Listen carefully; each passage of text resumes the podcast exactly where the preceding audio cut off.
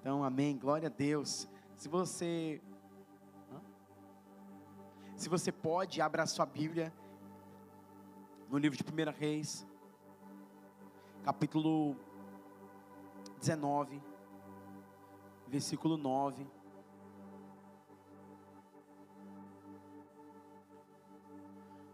Quantos estão com a sua Bíblia e digam amém? Isso, amém. Eu tenho várias Bíblias digitais, celular, no computador. Mas irmãos, é muito bom ter uma Bíblia física, você poder riscar, sabe? Poder chorar em cima dela, marcar, tá? E ter contato com a palavra de Deus aqui. Todo ano eu compro uma Bíblia nova para poder marcar nas revelações das coisas que você está falando naquele ano para mim. Então marca a sua Bíblia, tem uma história com a sua Bíblia, relacionamento com o Senhor, isso é muito importante, isso é saudável. Então, nós temos aqueles dados lá de quando você lê a palavra, tantas vezes, quatro vezes por semana, todos aqueles índices que diminuem, relacionamentos, pecados, enfim, estresse, tudo. Então, assim, ansiedade. Então, crie um relacionamento com a palavra de Deus, amém? Não só no domingo, não, não só, mas leia a sua palavra, a palavra durante a semana, e isso é importante para fortalecer a tua fé, fortalecer a tua fé, a tua vida, e você instruir a tua casa com base na palavra de Deus. E, é importante nós termos isso é, no nosso coração. E tem lugares que os irmãos só abrem a Bíblia no domingo, mas eu sei que isso não é na sua realidade, amém? Então leia a palavra, um capítulo por dia. Ou você pode acompanhar nosso plano de leitura bíblica um pouco mais. É, que é instrução, sabedoria para você, é graça para você. Você vai ser um marido melhor, um homem melhor, um pai melhor, você vai ser uma mulher melhor, uma esposa melhor, uma profissional melhor. Você vai crescer no relacionamento com Deus. Então, crescendo na palavra, amém? Eu, eu vi um, um, amigo meu fez isso na igreja dele. Eu gostei, eu quero vou programar para a gente fazer aqui. Ele pegou e leu a Bíblia toda em três dias. Então cada irmão vinha ali uma parte da Bíblia e eles leram a Bíblia toda em três dias, direto assim, vinha é, setenta e poucas horas leram a Bíblia toda. Então um irmão vinha ali um capítulo, outro vinha ali outro capítulo e vinha. Então a palavra precisa ser lida, irmãos. Amém? Em lugares que as pessoas estão morrendo por causa desse livro, nós temos tão, tão, tão fácil, tão acessível. Então, não sou contra as Bíblias digitais, ok? Mas eu acho que, que é isso aqui, ó, é ter a palavra, é a Bíblia, você pegar e ler, você abrir, você errar os livros, você não saber onde é que é, sofonia, você fala, onde é que está isso, meu Deus? Naum, aí você fala, meu, onde é que está isso? Aí você... Então, assim, Deus quer criar esse relacionamento com a palavra, para que você possa desenvolver a sua vida como um cristão, amém? Glória a Deus. Glória a Deus. A pastora Paula falou que vamos começar o jejum de Daniel. Amém? Então vamos começar depois do carnaval. Amém?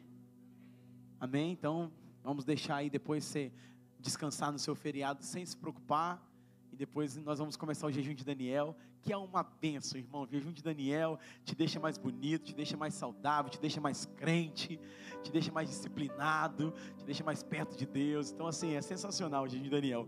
É o, quarto, é o quinto ano que nós fazemos, fazemos jejum de Daniel, coletivo, como igreja. Então, geralmente boa parte dos irmãos entram aí e, e, é, é, desafiador. Você que não fez, provavelmente no domingo que vem, é, antes de começar o jejum, eu dou uma palavra instruindo, trago uma instrução sobre como jejuar, o jejum de Daniel, os princípios. Depois vamos 21 dias, um devocional. Nós estamos é, preparando um devocional, 21 dias para você ser orientado ali no jejum de Daniel, que também é muito importante, é, e crescer na palavra. Vamos ter é, dias de oração aqui na igreja, para você só não passar fome, mas você jejuar mesmo, jejuar, orar, buscar Deus, crescer. Isso é muito bom e a gente está muito feliz por que Deus tem para nós nesse ano. Então vamos lá, a palavra de Deus, e pedir ao Senhor para falar conosco, continuar falando conosco, e através da Sua palavra.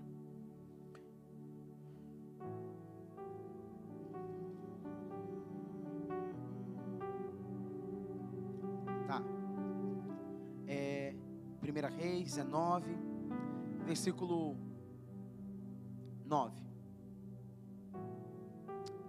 Ali entrou Elias numa e passou a noite. E a palavra do Senhor veio a ele, dizendo: O que você está fazendo aqui, Elias? Ele respondeu: Tenho sido muito zeloso pelo Senhor, o Deus dos exércitos, Os israelitas rejeitaram a tua aliança, quebraram os teus altares, mataram os seus profetas à espada. Eu sou o único que sobrou e agora estão procurando me matar. O Senhor lhe disse: Sai e fique em pé no monte, na presença do Senhor, pois o Senhor vai passar.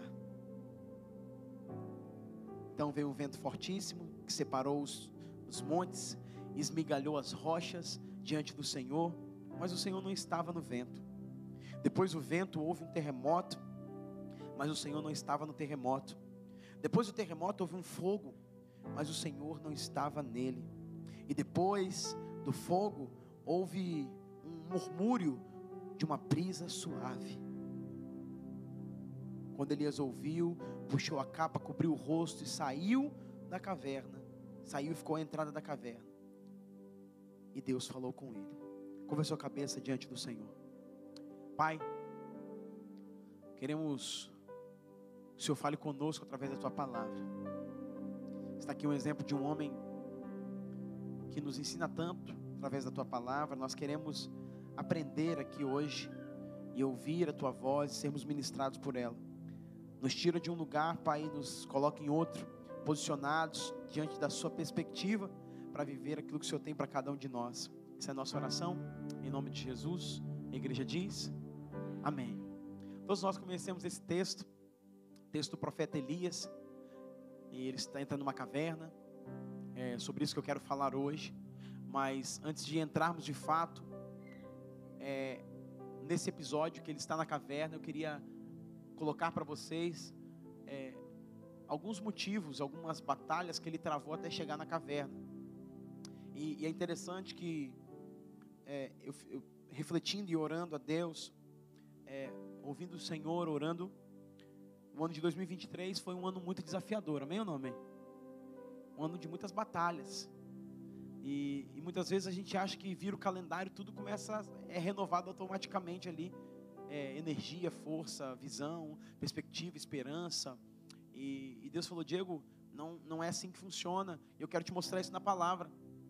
A gente olha é, um capítulo 18 de, do profeta do livro de Reis. O profeta Elias é um homem que está lutando, está travando várias batalhas. Mas no capítulo 19, cara está fugindo e entrou numa caverna. Parece que são duas realidades totalmente diferentes, mas que são sequência dentro de um cenário.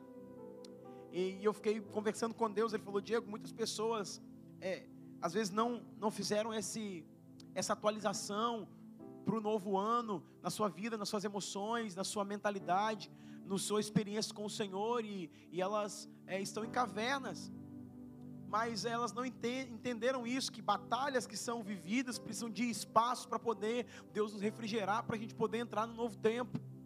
E aí, eu, eu listei algumas batalhas aqui, irmãos, que muitas vezes a gente vive, o profeta Elias viveu e nós vivemos, mas que não, não refrigeramos para próximo momento, sabe? Parece que é um eita atrás de eita. É, é, é, então, Deus está nos ensinando, quer nos ensinar aqui como nós podemos é, viver de maneira saudável dentro daquilo que Ele tem para nós, e se não estivermos é, renovados, refrigerados para aquilo que Ele tem para nós, não, não, vai, não vai ser uma bênção. Está entendendo o que eu estou falando? Não vai ser bom. Então eu queria listar essas batalhas aqui para depois chegar nesse lugar, nesse episódio que o profeta Elias ele passou e e no capítulo 18 você vai acompanhar algumas coisas, e só para você ter uma noção, a partir do versículo é, é, 16, né, 18 ao 16, aí depois a gente vai até o 19. Não vou ler todos os versículos por causa do nosso tempo, mas se você for acompanhando, você vai ver. É, em uma primeira batalha que enfrentamos e temos que aprender a lidar, são com que Elias enfrentou. Elias enfrentou uma batalha de relacionamentos conflituosos. Tinha relacionamentos conflituosos ali que ele tinha que lidar, e era um relacionamento com o rei Acabe e a tal da Geisa, né? Da Jezabel, como diria o outro.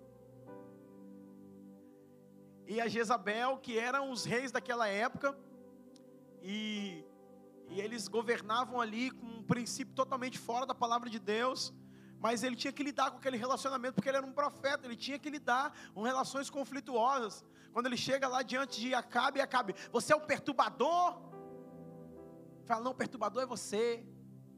Lê o texto. Então, numa relação conflituosa. Eu sei que você não viveu em 2023 de uma relação conflituosa que precisa de ouvir essa palavra, amém? Amém, irmão? Nossa, gente.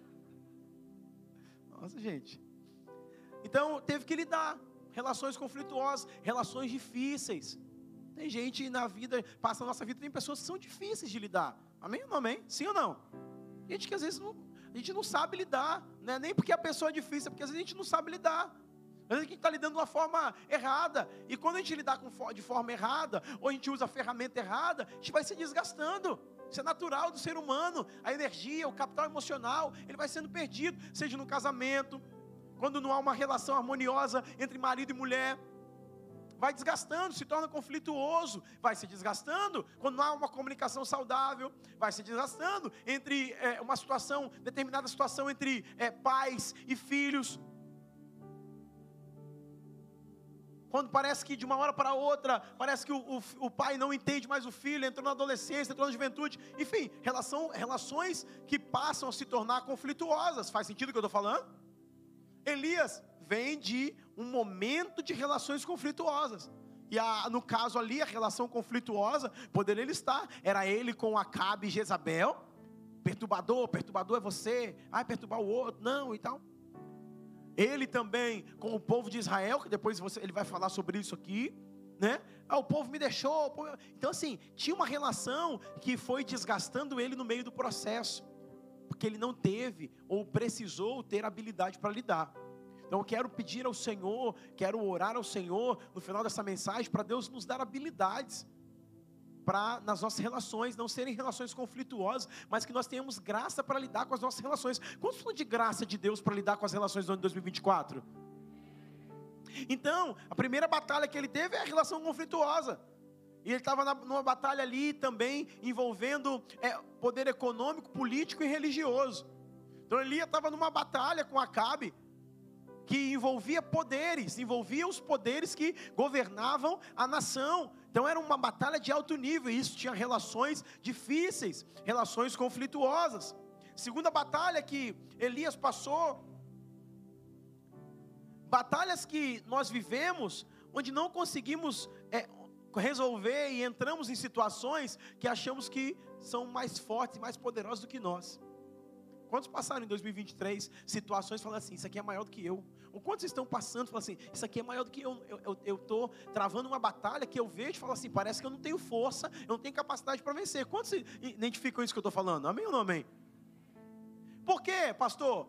Basicamente, Elias está no monte, é, e aí é convocado 450 homens, profetas de Baal, para lutar contra ele. Humanamente falando, irmãos, um homem pode derrotar 450? Então são batalhas que nós entramos muitas vezes, nós falamos, não dá para mim, eu não consigo, meu pé não alcança, não, não tem como eu entrar nessa situação e, e ter vitória. Então ele está diante de uma outra batalha, uma batalha onde os impossíveis o cercam e ele não tem, ele não tem condições de vencer. Tá? Então, Uma outra batalha que Elias teve que enfrentar, eu listei algumas delas, mas outra batalha que Elias teve que enfrentar é a batalha, essa aqui você não enfrenta, mas é a batalha das expectativas que são frustradas. Elias, é, tanto quando você olha na oração, em 1 Reis 19, quanto em 1 Reis 18, quando ele está no confronto é, com os profetas de Baal, a Bíblia fala que todo o povo foi chamado para aquele lugar toda a nação de Israel, né, no pé do monte, todo mundo estava vendo. E ele vira para o povo e fala assim: Vocês estão comigo? Vamos comigo. Até quando vocês vão ficar entre dois pensamentos? Aí o povo não responde nada. Cri, cri, cri. Ele tinha expectativa que o povo de Israel entrasse junto com ele, o protegesse, ou estivesse só do lado dele. Estamos aqui. Irmãos, quantas batalhas nós entramos que as nossas expectativas são frustradas com pessoas. Nós olhamos para a pessoa, achamos que ela não vai nos dar aquilo, olhamos para o relacionamento, achamos que vão ter aquilo, não temos. E aí vamos ser sinceros, nós somos humanos. Como que fica um coração quando ficamos frustrados? Está falando do profeta Elias, que, segundo a palavra, Tiago 5, diz que ele era homem sujeito às mesmas tentações que nós, igual a eu e você. Ele está frustrado. Como que você sabe que ele está frustrado? Pega o texto que nós lemos, 1 Reis 19, diz que ele falou: O povo te abandonou, me abandonou, eu estou sozinho aqui, Senhor. Quantas vezes em batalhas nós nos sentimos sozinhos? Porque às vezes temos expectativas que pessoas vão fazer alguma coisa por nós e elas não fazem. E às vezes não fazem por maldade, às vezes não fazem porque não entenderam, às vezes não fazem porque eu não comuniquei. Falei, ó, oh, estou esperando isso de você, tá bom, Jean? Às vezes nem sabia que eu esperava isso de você. Então, outra batalha que Elias trava é a batalha de se frustrar com as expectativas das pessoas. E aí muitas vezes estamos nos frustrando porque é, não tivemos o retorno que esperamos. Outra batalha que Elias enfrentou, a batalha da pressão pública, a batalha da pressão da sociedade. Ele era um profeta, ele está no monte, 450 profetas de Baal contra ele, e todo Israel, ou boa parte de Israel, estava ali. E agora, todo mundo está olhando para ele: o que, que vai dar? O que, que vai dar? Estou esperando ver o que, que vai dar. Tem uma pressão sobre ele, concorda comigo, sim ou não? Como muitas vezes tem uma pressão sobre mim e sobre você. Em batalhas que vamos vivendo, e há uma expectativa. Há uma plateia olhando para saber, vai dar certo, vai dar errado.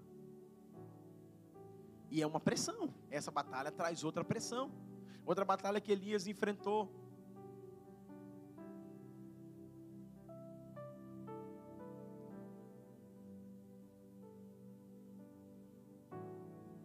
a batalha da perseverança. Depois de lutar com os profetas de Baal, vencer os profetas de Baal, ele que tinha profetizado que não iria chover, agora ele profetiza que vai chover. Quando ele libera a palavra que vai chover, ele tem um moço, tem uma pessoa perto dele. Olha interessante que ele olha como é que é, como é que é, como é que é essa, essa condição de estar cansado, de não perceber eh, as estações de guerra, não saber o que fazer depois da guerra, pode nos, nos cegar totalmente, tá? Elias, ele reclama para Deus e diz que está sozinho, correto? Correto sim ou não? Mas quando ele está, depois de vencer a batalha, a Bíblia fala que ele pede um servo dele para ir lá subir o monte para ver se tinha, é, se tinha vindo chuva ou não. Como que esse cara que acaba de orar, dizendo para Deus que está sozinho, tem um servo junto com ele para ir lá ajudar ele numa situação tão importante de saber, de ver a chuva que ele tinha profetizado. Então, de fato, ele não estava sozinho. Mas o momento que ele estava, cegou ele de enxergar as pessoas que estavam perto dele. E aí, essa batalha de perseverança. Irmãos, Elias vai, sobe o monte. Ele sobe uma vez volta, ele recebe, e aí? Tem nada. Perde um pouco de esperança. Sobe um monte de novo lá para ver, dessa vez vai dar certo. Sobe um monte, vai o menino lá de novo. Volta. Tem alguma coisa? Tem nada. Ó, faz o seguinte, sobe de novo. Vamos lá ver o que, que tem. Sobe um monte, desce um monte, o que, que tem? Nada. Sobe um monte de novo. E ele faz isso sete vezes. Que batalha é essa? A batalha da perseverança. Só que essa batalha de perseverança, ela é extremamente cansativa para as emoções e para a esperança do nosso coração. Ele vai perdendo a esperança. Agora, depois disso, ele ainda tem que lutar com 450 homens. Correto? Como é que foi a luta? Sabe como é que foi a luta? Está escrito na Bíblia que ele lutou como? Ele tinha um exército? Ele lutou como? Sozinho. Ele matou os 400 como? A espada. Pega o texto que está escrito lá. Uma batalha física.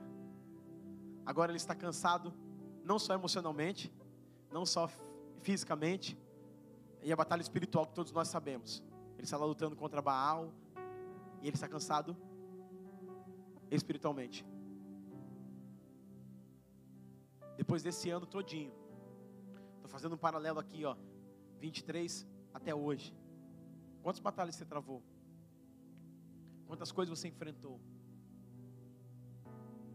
Agora, Elias, para se refugiar, é, é, é, gente, eu amo a palavra de Deus, e está tudo escrito aqui. No versículo, capítulo 19, 1, fala assim que ele, o cara que mata 450 homens na, na espada, ele vai ter medo de uma mulher?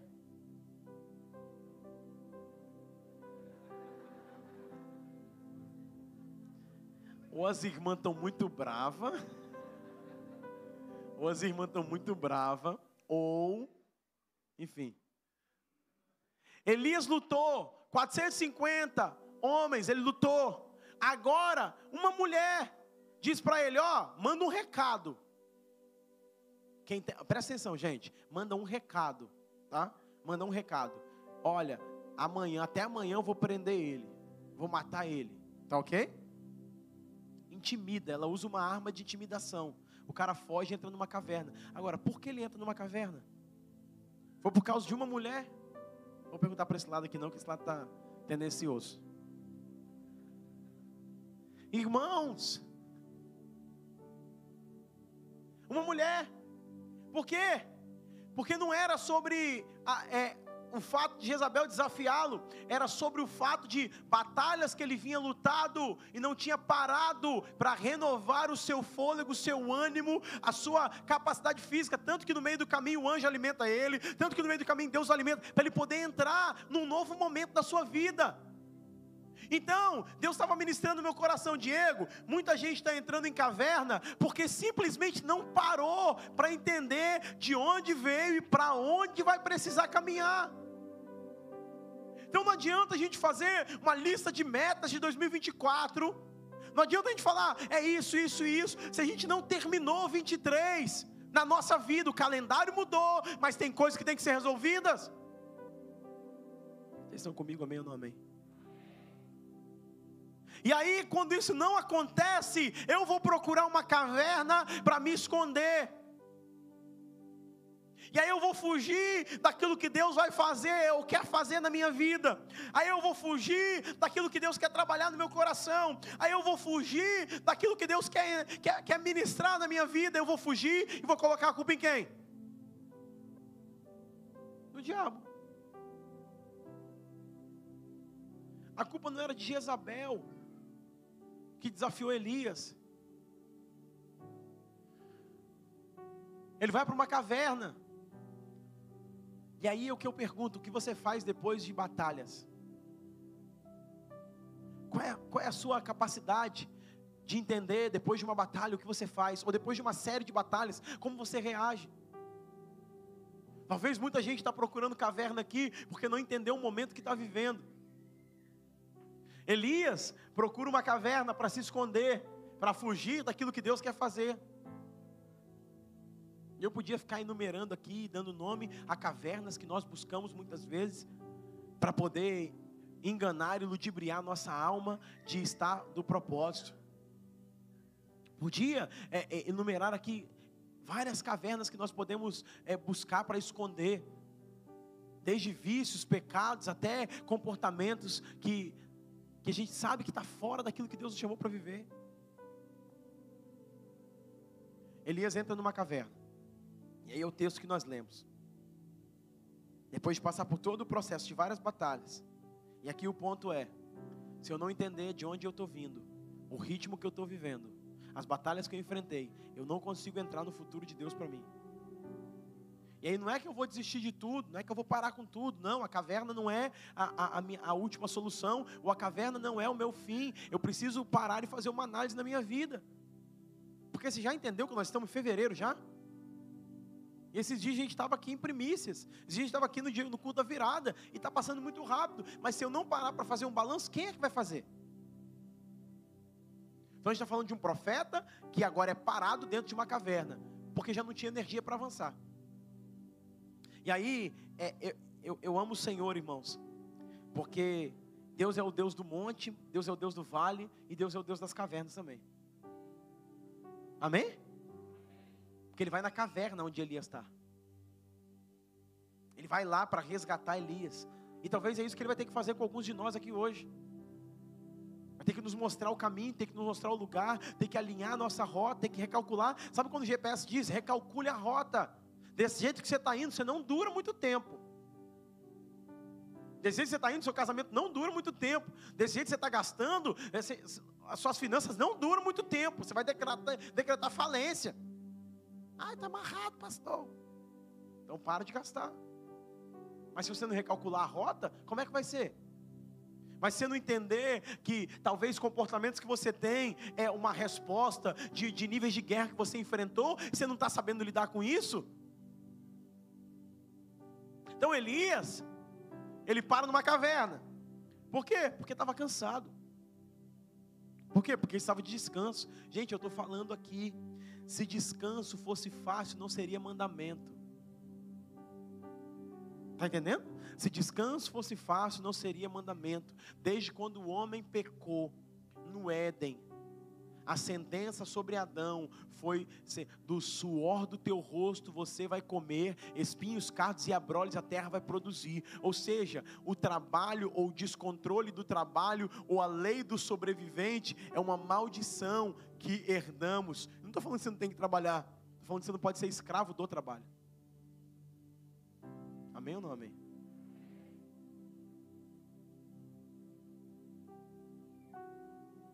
Então Elias entra numa caverna. E aí a primeira coisa que nós entendemos, que o texto diz assim: ali Elias entrou numa caverna e passou a noite. Ele precisou parar. Ele precisou parar. E é melhor você parar do que ser parado. Amém ou não amém? Porque tem gente, não você, mas vai que tem algum desavisado aqui hoje, que só para quando para. E não é o plano de Deus para nós. Tem gente que só dá atenção ao casamento quando o casamento está acabando. Tem gente que só dá atenção à saúde quando está morrendo. Tem gente que só dá atenção a, então assim, aos filhos quando tem um problema. Então, Deus precisa nos parar antes de sermos parados. Isso é tão importante que pode mudar seu ano essa palavra hoje, irmãos. Se você olhar para o mapa da sua vida e sentar com sua família e falar, olha, desse jeito não dá. Com essa velocidade aqui, é, não chega nem os 45. Então, se a gente não parar de fazer isso, Elias foi parado. Para na caverna, para num lugar. E esse lugar de caverna, embora embora estava fugindo, foi um momento que ele pôde refletir na vida dele. Embora fugindo, foi um momento que ele pôde colocar, ordenar o que estava dentro. A gente está tão acelerado, tão acelerado que a gente não consegue parar com a gente mesmo para poder ordenar as coisas. Então a gente não consegue organizar o nosso mundo interior, nossos pensamentos. Paula fala muito isso, né? Preciso organizar meus pensamentos. E é de fato. Tem hora que a gente tem que parar e organizar nossos pensamentos para saber o que está aqui dentro. Aí não sabe o que está aqui dentro, aí vai entrando em guerra, vai entrando em batalha, vai andando briga, vai falando um monte de coisa, aí vai entrando em, aí entra numa coisa, faz outra, aceita tudo. Por quê? Porque não organizou dentro. Elias entra numa caverna e para numa caverna, mas ele tem uma, uma oportunidade de repensar sua vida. De traçar o seu, o, seu, o, seu, o, seu, o seu mundo interior, o seu painel interior, para ele poder entender o que está acontecendo. Irmão, você já percebeu que no mundo que nós estamos vivendo a gente não tem tempo para nada mais? Estão comigo, amém ou não amém? E aí eu vi uma, eu vi uma, eu vi uma, um reels e o cara falando assim, é, nós estamos com pressa de, nós estamos querendo que a vida acabe logo. Não sei se vocês viram isso. Estamos com pressa que a vida acabe logo. É como assim? A gente está aqui está falando, nossa, tem que acabar, tem que acabar. A gente chega no trabalho, tem que sair, tem que sair, tem que acabar. A gente está, tem que acabar. A gente está nas férias, termina as férias, tem que acabar porque eu tenho que voltar para trabalhar. A gente está sempre torcendo para a vida acabar. E a gente não consegue desfrutar de nada que está vivendo, porque nosso excesso de futuro está jogando a gente para frente, mas na verdade está nos apressando para a vida acabar. Então a gente está com um filho pequeno, está querendo que ele cresça logo. Assim, Está sempre, tá, faz sentido o que eu estou falando, irmãos? Amém? Vocês estão comigo, amém? Está sempre torcendo para acelerar as coisas. Está sempre torcendo para ir mais rápido. Está sempre torcendo para passar logo, passar logo, passar logo, para chegar. E isso está nos adoecendo. Porque a gente não concentra nos relacionamentos, a gente não senta na mesa mais, enfim. Não dá tempo de eu falar sobre isso. Elias entra na caverna e ele para. Para Elias foi a caverna que Jezabel colocou ele lá. Mas para nós, qual, qual vai ser a nossa caverna? E aí, nesse momento, ele teve que pensar. Quando ele pensa, ele consegue organizar. Então, talvez está na hora da gente colocar no papel aquilo que está dentro. E aí, quando ele organiza, ele consegue colocar para fora. Tanto que o ponto principal aqui do que eu estou falando é: Deus entrou na caverna junto com Elias. E para mim isso é lindo, irmãos. Porque Deus entrou na caverna junto com ele. Ele está fugindo, ele está se desviando do lugar do propósito, mas Deus vai lá resgatar ele para trazer ele de volta. Amém ou não amém? Deus podia muito bem tirar ele de lá de uma maneira sobrenatural. Eu não sei, às vezes eu fico pensando se eu fosse Deus, como é que eu iria fazer algumas coisas. Dentro delas eu penso no episódio de Adão e Eva, Adão e Eva né? Adão que está escondido atrás de um arbusto. Se você fosse Deus, como é que você iria tirar Adão dali? Já pensou nisso? Eu tacaria um raio e falar, ah, te achei.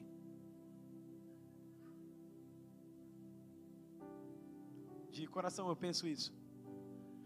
Mas por quê? Porque Deus podia tirar Elias de dentro da caverna de várias formas. Ele podia dar uma palavra e a caverna sumir e só ficar Elias. Ele podia pedir um animal para arrancar Elias lá de dentro. Um leão dentro da caverna, e quando Elias entrasse na caverna, tivesse um leão, ele corria para fora da caverna. Ele podia fazer várias maneiras para tirar Elias de dentro daquela caverna, mas sabe o que ele faz? O texto. Olha o texto. E a palavra do Senhor veio a ele dentro da caverna. E a palavra do Senhor diz assim: O que, se puder colocar aqui o versículo 9, 1 Reis 19, versículo 9. Isso aí. Ali entrou numa caverna onde passou a noite. Eis que veio a palavra do Senhor e lhe disse: o que fazes? Espera aí. O que fazes aonde? Aqui aonde? Deus está falando aqui por quê? Porque Ele está onde? Dentro da caverna. Isso para mim aqui me encanta em Deus. Porque Ele podia tirar Elias da caverna, Ele podia fazer de qualquer jeito, mas Ele entra dentro da caverna de Elias para estar com ele naquele momento. E por que Deus entra na caverna? Primeiro, para mostrar que você nunca está sozinho para mostrar que você nunca está sozinho. Não importa o vale, a dificuldade, o momento que você está passando, Deus nunca te deixa. Ele nunca te abandona. Pode ser o maior momento de sucesso da tua vida, o maior momento de fracasso. Deus vai estar sempre com você, junto com você. Ele fez uma promessa: Eu estarei com você todos os dias da minha, até a consumação dos séculos. Eu estarei com você. Então bota a mão no ombro do seu, do seu lado e do irmão que está do seu lado e fala: Deus está com você. Ele não te deixa. Fala com ele. Ele não te abandona. Ele entrou na caverna com Elias. E cantou aqui: Quando eu cheguei aqui, meu Senhor já estava. Quando ele chegou, Elias chega na caverna, está desistido, está vindo de muito lugar de batalha, mas quem está lá dentro esperando ele? Senhor. Talvez Deus esperou você chegar nessa caverna para dizer: Ei, estou aqui. Talvez Deus esperou você chegar nessa situação para dizer: Estou aqui com você. Não te deixei, não te desamparei. Estou aqui, estou pegando na tua mão. Você vai passar, a gente vai passar por isso junto. As coisas vão dar certo, vai se alinhar. Estou contigo.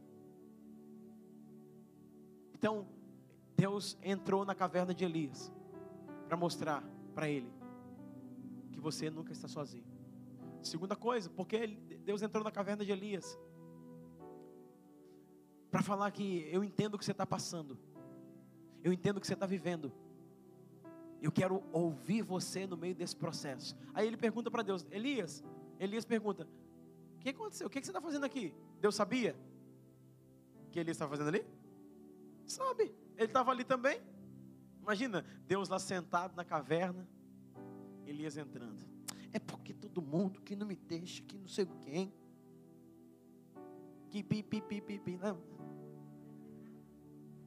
Que ninguém tem paciência comigo, que ninguém me entende, eu sou um profeta. eu não me dobrei, eu não me vendi, e eu, eu fogo caiu do céu e ninguém está me seguindo agora, e Deus, e ele reclama, ele começa a reclamar e Deus só olhando para ele. Hum. Aí Deus espera passar isso tudo, Deus espera passar nosso teatro, sabe? Hã? Eu sei que com você não é assim, mas foi com Elias. Ele pergunta: o que está acontecendo? Que está acontecendo? Aí Jesus pergunta para o paralítico no tanque de Betesda: Você quer ser curado? O cara está ali 38 anos, irmão. 38 anos. Tipo assim, não, não quero não. Eu venho aqui porque eu gosto. Eu estou em casa e eu peço alguém para me carregar, eu fico aqui olhando todo mundo ser curado e eu volto para casa. Tem 38 anos que eu faço isso. Não quero. Mas Deus, Bartimeu, você é cego, né? Você quer ser curado? Você quer ver? Parece que é um senso de humor de Deus, né? Não. Deus quer que a gente coloque para fora aquilo que está dentro. Deus quer que a gente coloque para fora, para a gente mesmo entender que tem coisa que a gente está falando. Não sei se você já, já viveu isso. Você começa a falar uma coisa, você percebe o que você está falando, que é, é tanta besteira, tanta besteira, que fala assim: ah, acho que é melhor não. É, acho que não é tão assim não. Elias, o que está acontecendo? Senhor, vou, vou te contar aqui um negócio. Eu sou o melhor profeta de Israel. Porque todo mundo abandonou, sabe? É todo mundo desviando, Senhor e a gente roubando, e a gente indo para outras religiões, e a gente que, e, Senhor, a gente que não eu, não, Senhor, eu, eu nem queria falar de mim assim, mas eu não me dobrei, Senhor. Eu oro, jejum, eu, eu sou muito bom, Senhor. Aí ele começa a ver, mas o, o seu povo quebrou a aliança. Aí ele começa a colocar para fora. Quando ele começa a colocar para fora, ele vê que, rapaz, acho que acho que não é isso tudo não. Porque se você vê Obadias encontrou ele no meio do caminho, sim ou não? No capítulo 18, Obadias encontrou ele no meio do caminho e falou: Elias, tem um povo guardado, tá? Tem gente que não se dobrou também. É só a gente ler o texto. O servo dele que foi lá e não abandonou, ele subiu e desceu lá para olhar se a nuvem estava ou não estava. Por que quando ele chega com Deus ele fala? Porque não era muitas vezes o fato de estar sozinho, era como ele se sentia. E muitas vezes, no, no, lugar de guerra, de caverna que estamos, não é não ter ninguém. Ah, não tem ninguém? Tem, tem um aqui, tem outro aqui, tem outro ali. Mas é como você sente, não processa isso de maneira exata. Elias tinha os profetas lá da caverna de, do, do, da cova de Obadias, mas ele estava se sentindo sozinho. Irmãos, solidão.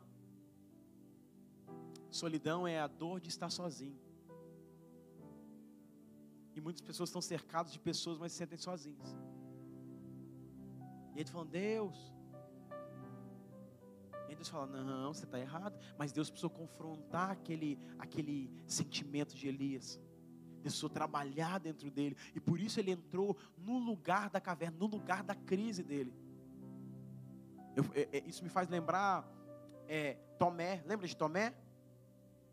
Tomé viveu a vida toda, né? servindo o Senhor lá quando o Senhor chamou, é um dos discípulos, um dos doze estava lá, viveu tudo, viveu tudo, viveu tudo. Sei lá no segundo dia, ou na, na tardezinha do segundo dia, ou no, no, no, segundo dia de manhã, Tomé sai, dá uma volta, esparecer e fala: Ó, oh, cansei de vocês aí, vou dar uma volta. Vocês são todos atribulados, esses, esses, esses dez, né? Com ele onze, Júlio já tinha morrido. Vocês são todos atribulados. Pedro meio doido, João fica só chorando. Eu vou dar uma volta sumir. Sabe aquela vontade que você fala, vou sumir? Foi dar uma volta. Quando ele deu uma volta, o que acontece? O melhor culto de avivamento. Se fosse divulgação desse culto, seria o Reels assim de Jesus atravessando parede. Ele atravessa paredes, o Messias. Venha nessa quinta-feira de poder.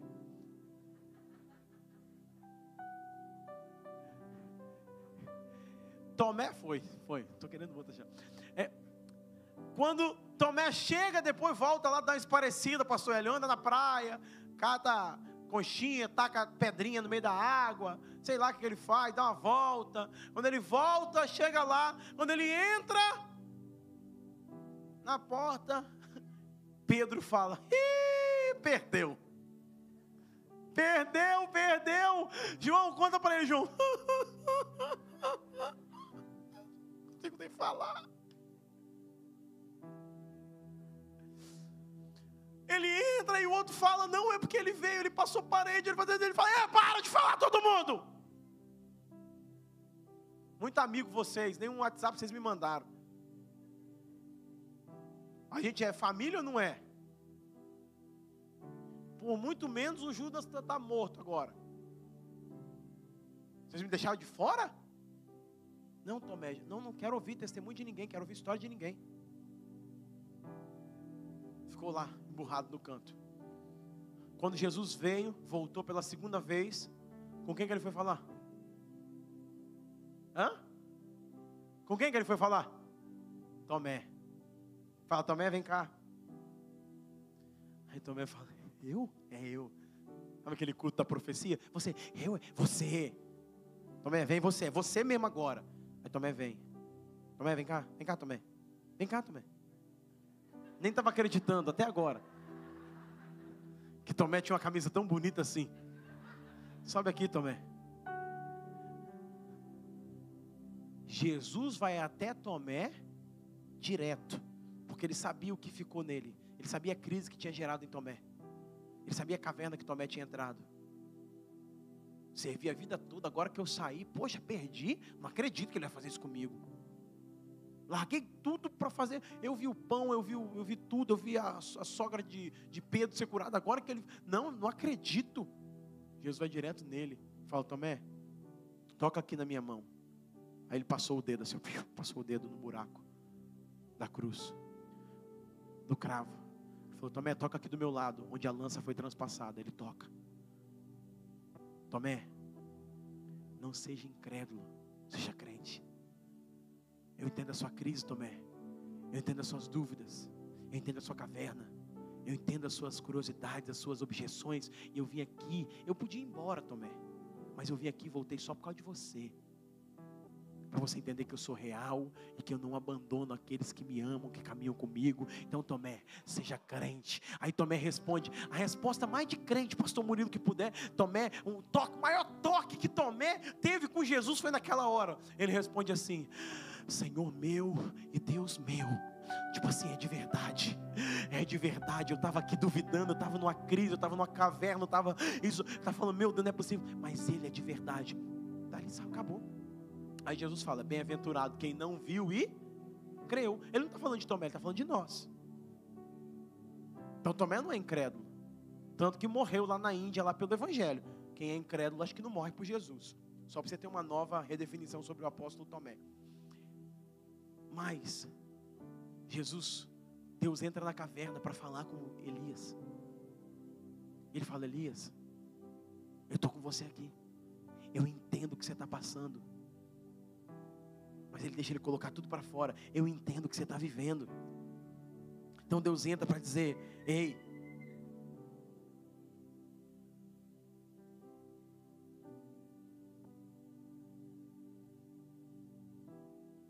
Deus entra na caverna para restaurar em Elias a sua esperança, para ele voltar a crer. Ele estava sem crer, sem acreditar mais que podia dar certo. Gente, imagina fogo desce do céu, consome o holocausto, e o povo que estava ali não creu. Cantou só o Senhor é Deus, mas não mudou de vida, não largou tudo. E por isso que Elias ainda estava se sentindo sozinho, que o povo viu o milagre, mas não seguiu a Deus. E aí isso gerou uma crise no coração dele. Por quê? Porque ele calculou um resultado e deu outro. Ele falou: o povo deixou sua aliança, porque é um... gente, imagina, você está aqui no monte, na Leitão da Silva, aqui vê um fogo caindo do céu. Um homem ora, fogo do céu. Daqui a pouco você vê chuva que não chovia três anos e meio, porque um homem orou. E o cara ainda não quer seguir a Deus. Ele calculou um resultado, deu outro, pastor Rodrigo. Mas eu sei que você não é assim, mas eu sou assim. Eu calculo um resultado, um tempo, para as coisas acontecerem. E quando não dá certo, ah, irmão. Eu falo, Deus, eu falei que era até sexta-feira, meio-dia, Senhor. Já passou um mês. Ele está acumulando frustração e Deus está chamando ele para falar assim: Elias, eu preciso que você volte a crer. Fale com a pessoa que está do seu lado. Deus precisa que você volte a crer. Fale com ele nas palavras, nas promessas. Você precisa voltar a crer. Não adianta você entrar 24 ainda com a desesperança de 23. Falando assim, ah, eu acreditei tanto, eu fiz tanto, eu orei, dei até a oferta e nada aconteceu. Deus está falando, eu estou contigo nessa caverna para fazer você crer novamente. E por último, eu estou contigo nessa caverna para dizer que aquilo que você achou que acabou, não acabou. Ele diz para Elias assim: Elias, você está nessa caverna, você está mal do seu coração. Ele ministra cura no coração de Elias. E depois ele fala assim: sai dessa caverna, vem para fora. Ele vem na porta da caverna. Aí Deus faz assim: vem num terremoto, quebrando pedra. Imagina, ele ia sair da caverna, vem num terremoto, quebra pedra, pá, pá, pá, pá. Aí ele fala: Deus deve estar aqui. Aí Deus não estava lá. Aí vem um vento forte, Deus não está lá. Aí vem um fogo, aí ele fala: ah, ele desceu com fogo agora no monte. Quando ele vir aqui agora, vai ser o quê? Fogo. Deus estava no fogo? Não. Aí Deus estava numa brisa suave. Deus estava numa brisa suave. Quer dizer o quê? Que existe uma dinâmica, um movimento de Deus, existe uma forma de Deus agir, nem sempre vai ser da última vez que você experimentou. Nem sempre vai ser uma fórmula, uma receita de bolo. Dá dois pulinhos, sobe uma vez um monte, dá um grito, Deus vem. Não, não é assim. Deus nos criou para um relacionamento e não para uma receita de bolo. E aí Deus fala: Elias, confia que eu estou nisso. Às vezes nós achamos que Deus está somente no terremoto, somente no barulho, somente nos claros sinais, somente nas movimentações proféticas. É isso que fala contigo. E às vezes a gente não vê isso e se frustra. Às vezes Deus está numa brisa suave. Às vezes Deus está numa calmaria. Porque o que Elias precisava não era de mais fogo, porque ele já tinha visto fogo agora. O que Elias precisava não era mais de, de vento que quebra pedras. Não, Elias precisava de uma brisa suave. Porque Deus sabe do que você precisa. E ele se revela de maneira personalizada. Por que personalizada? Porque ele sabe como você precisa recebê-lo. Porque ele vai direto a Tomé. Porque ele sabia o que Tomé precisava. Tomé precisava de um toque para acreditar e para falar: eu não dediquei isso tudo à toa. Não foi em vão, não, não, foi verdadeiro. E aí, quando ele entrega tudo isso a Deus, aí Deus está numa brisa suave. Aquela brisa suave faz Elias sair da caverna. Aquela brisa suave tira Elias do lugar que ele estava. Irmãos, basta um toque de Deus um toque de Deus, uma palavra de Deus, uma manifestação de Deus, para nos mover do lugar que estamos e nos levar para o lugar que Ele quer que estamos. Quando Deus pergunta o que você faz aqui, quer dizer que Elias não está no lugar que deveria estar não só geograficamente, mas no seu coração. Ele está desalinhado, ele está fora daquilo que Deus falou que ele tinha que estar. Agora, quando ele sai da caverna, ele não está saindo só do espaço geográfico, ele está saindo da zona que estava prendendo ele, limitando as suas emoções, limitando o seu lugar de desgaste. Agora Deus traz uma brisa suave para renovar o profeta. E ele traz, para encerrarmos, ele traz uma perspectiva de futuro para Elias. Porque Elias se fechou naquela caverna, não conseguia enxergar mais um palmo à frente do seu nariz. E às vezes, porque perdeu a fé, também perdeu a esperança, a capacidade de ver futuro. E agora Deus fala com ele assim: Você vai sair daqui e você vai ungir Eliseu e Azael. E eles vão continuar cumprindo aquilo que eu chamei você para fazer. A caverna não foi o fim do ministério de Elias. A caverna foi um lugar que Deus o alinhou para ele que ele pudesse concluir o seu ministério. E aí ele sai dali, ele sai dali, e é impressionante isso. Ele sai dali para ungir um rei e um profeta. Aquilo que você achava que era a maior caverna, o maior lugar de crise da tua vida, vai te capacitar e vai te favorecer com uma nova unção para você tocar na vida de outras pessoas. É isso, Elias sai dali para ungir. O cara que está em crise há, há, um tempo atrás, como que ele pode sair dali para derramar óleo sobre alguém? Por quê? Porque o que Deus fez com ele foi tão profundo, como Deus trabalhou com ele foi tão profundo, que ele habilitou ele para dar sequência, porque ele entregou, ele enxergou o futuro. Talvez o que nós precisamos hoje é ter uma perspectiva do futuro. Talvez o que nós precisamos hoje é de Deus restaurar nossa esperança para olhar e falar assim: olha, vai ser assim. Talvez precisamos de um toque de Deus para nos renovar nas nossas emoções, na nossa mentalidade e na nossa maneira de enxergar a vida, para que possamos viver e sair desse lugar. Ele, ele sai desse lugar, Deus, é, ele, ele tira eles desse lugar e ele aprende que essa caverna não era o lugar dele, mas era um lugar que ele precisava passar. Talvez situações que estamos passando hoje são lugares que Deus quer nos ensinar, lugar que Deus quer nos desenvolver e nos habilitar para tocar na vida de outras pessoas. Então eu acredito que Deus está querendo, no ano de 2024, nos colocar em lugares para que nós possamos pensar. E que nesses lugares, que para Elias foi uma caverna, nos faz refletir sobre a vida que estamos vivendo e para onde estamos indo. Para muitos de nós aqui, talvez nós vamos parar e refletir: será que isso vai dar certo? Para outros, Deus vai trazer um renovo de alegria e de abastecimento para poder seguir esse ano de 2024. Para outros, eles vão, vão parar agora com, diante de Deus, nós já vamos orar. Serão refrigerados na sua alma por Deus para que possam viver o propósito dele para a sua vida. Para outros, Deus vai trazer uma visão de futuro e falar: enxerga o futuro, porque isso vai fazer você sair desse lugar que está te paralisando. Para outros, Deus vai falar: eu estou aqui com você, eu vou passar isso com você. E aí sim, aí nós podemos passar por esse lugar e entrar e continuar no ano de 2024 enxergando aquilo que Deus tem para cada um de nós. Se você pode, fica de pé.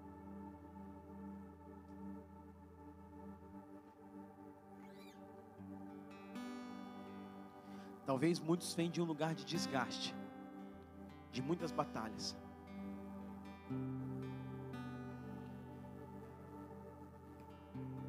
E precisou e precisa de um renovo de Deus sobre a tua vida.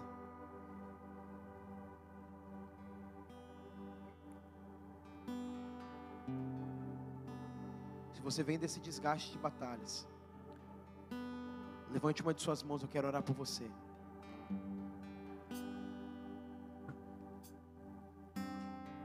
Isso.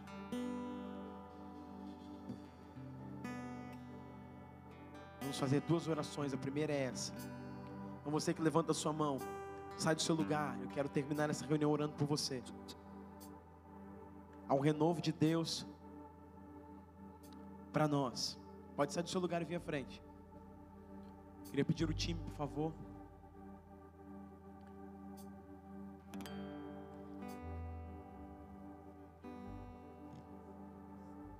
Isso. Os líderes, os diáconos.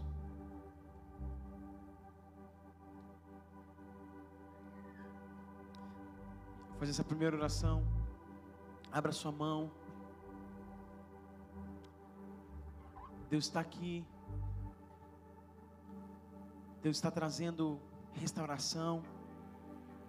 Deus está trazendo respostas para suas perguntas mas há uma oportunidade de abrir o coração com o Senhor e falar: Senhor, eu achei que era isso e não é. Eu vim de tantas batalhas no ano de 23 e eu preciso que o Senhor me ajude. Eu estou nesse lugar de caverna, mas preciso que o Senhor faça, opere em mim, através de mim. Isso.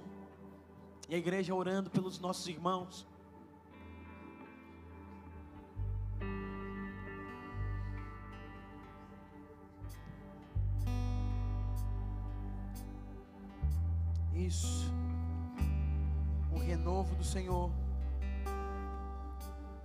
Águas do Senhor do trono. Isso, o renovo do Senhor sobre a mente, sobre o coração. Um renovo do Senhor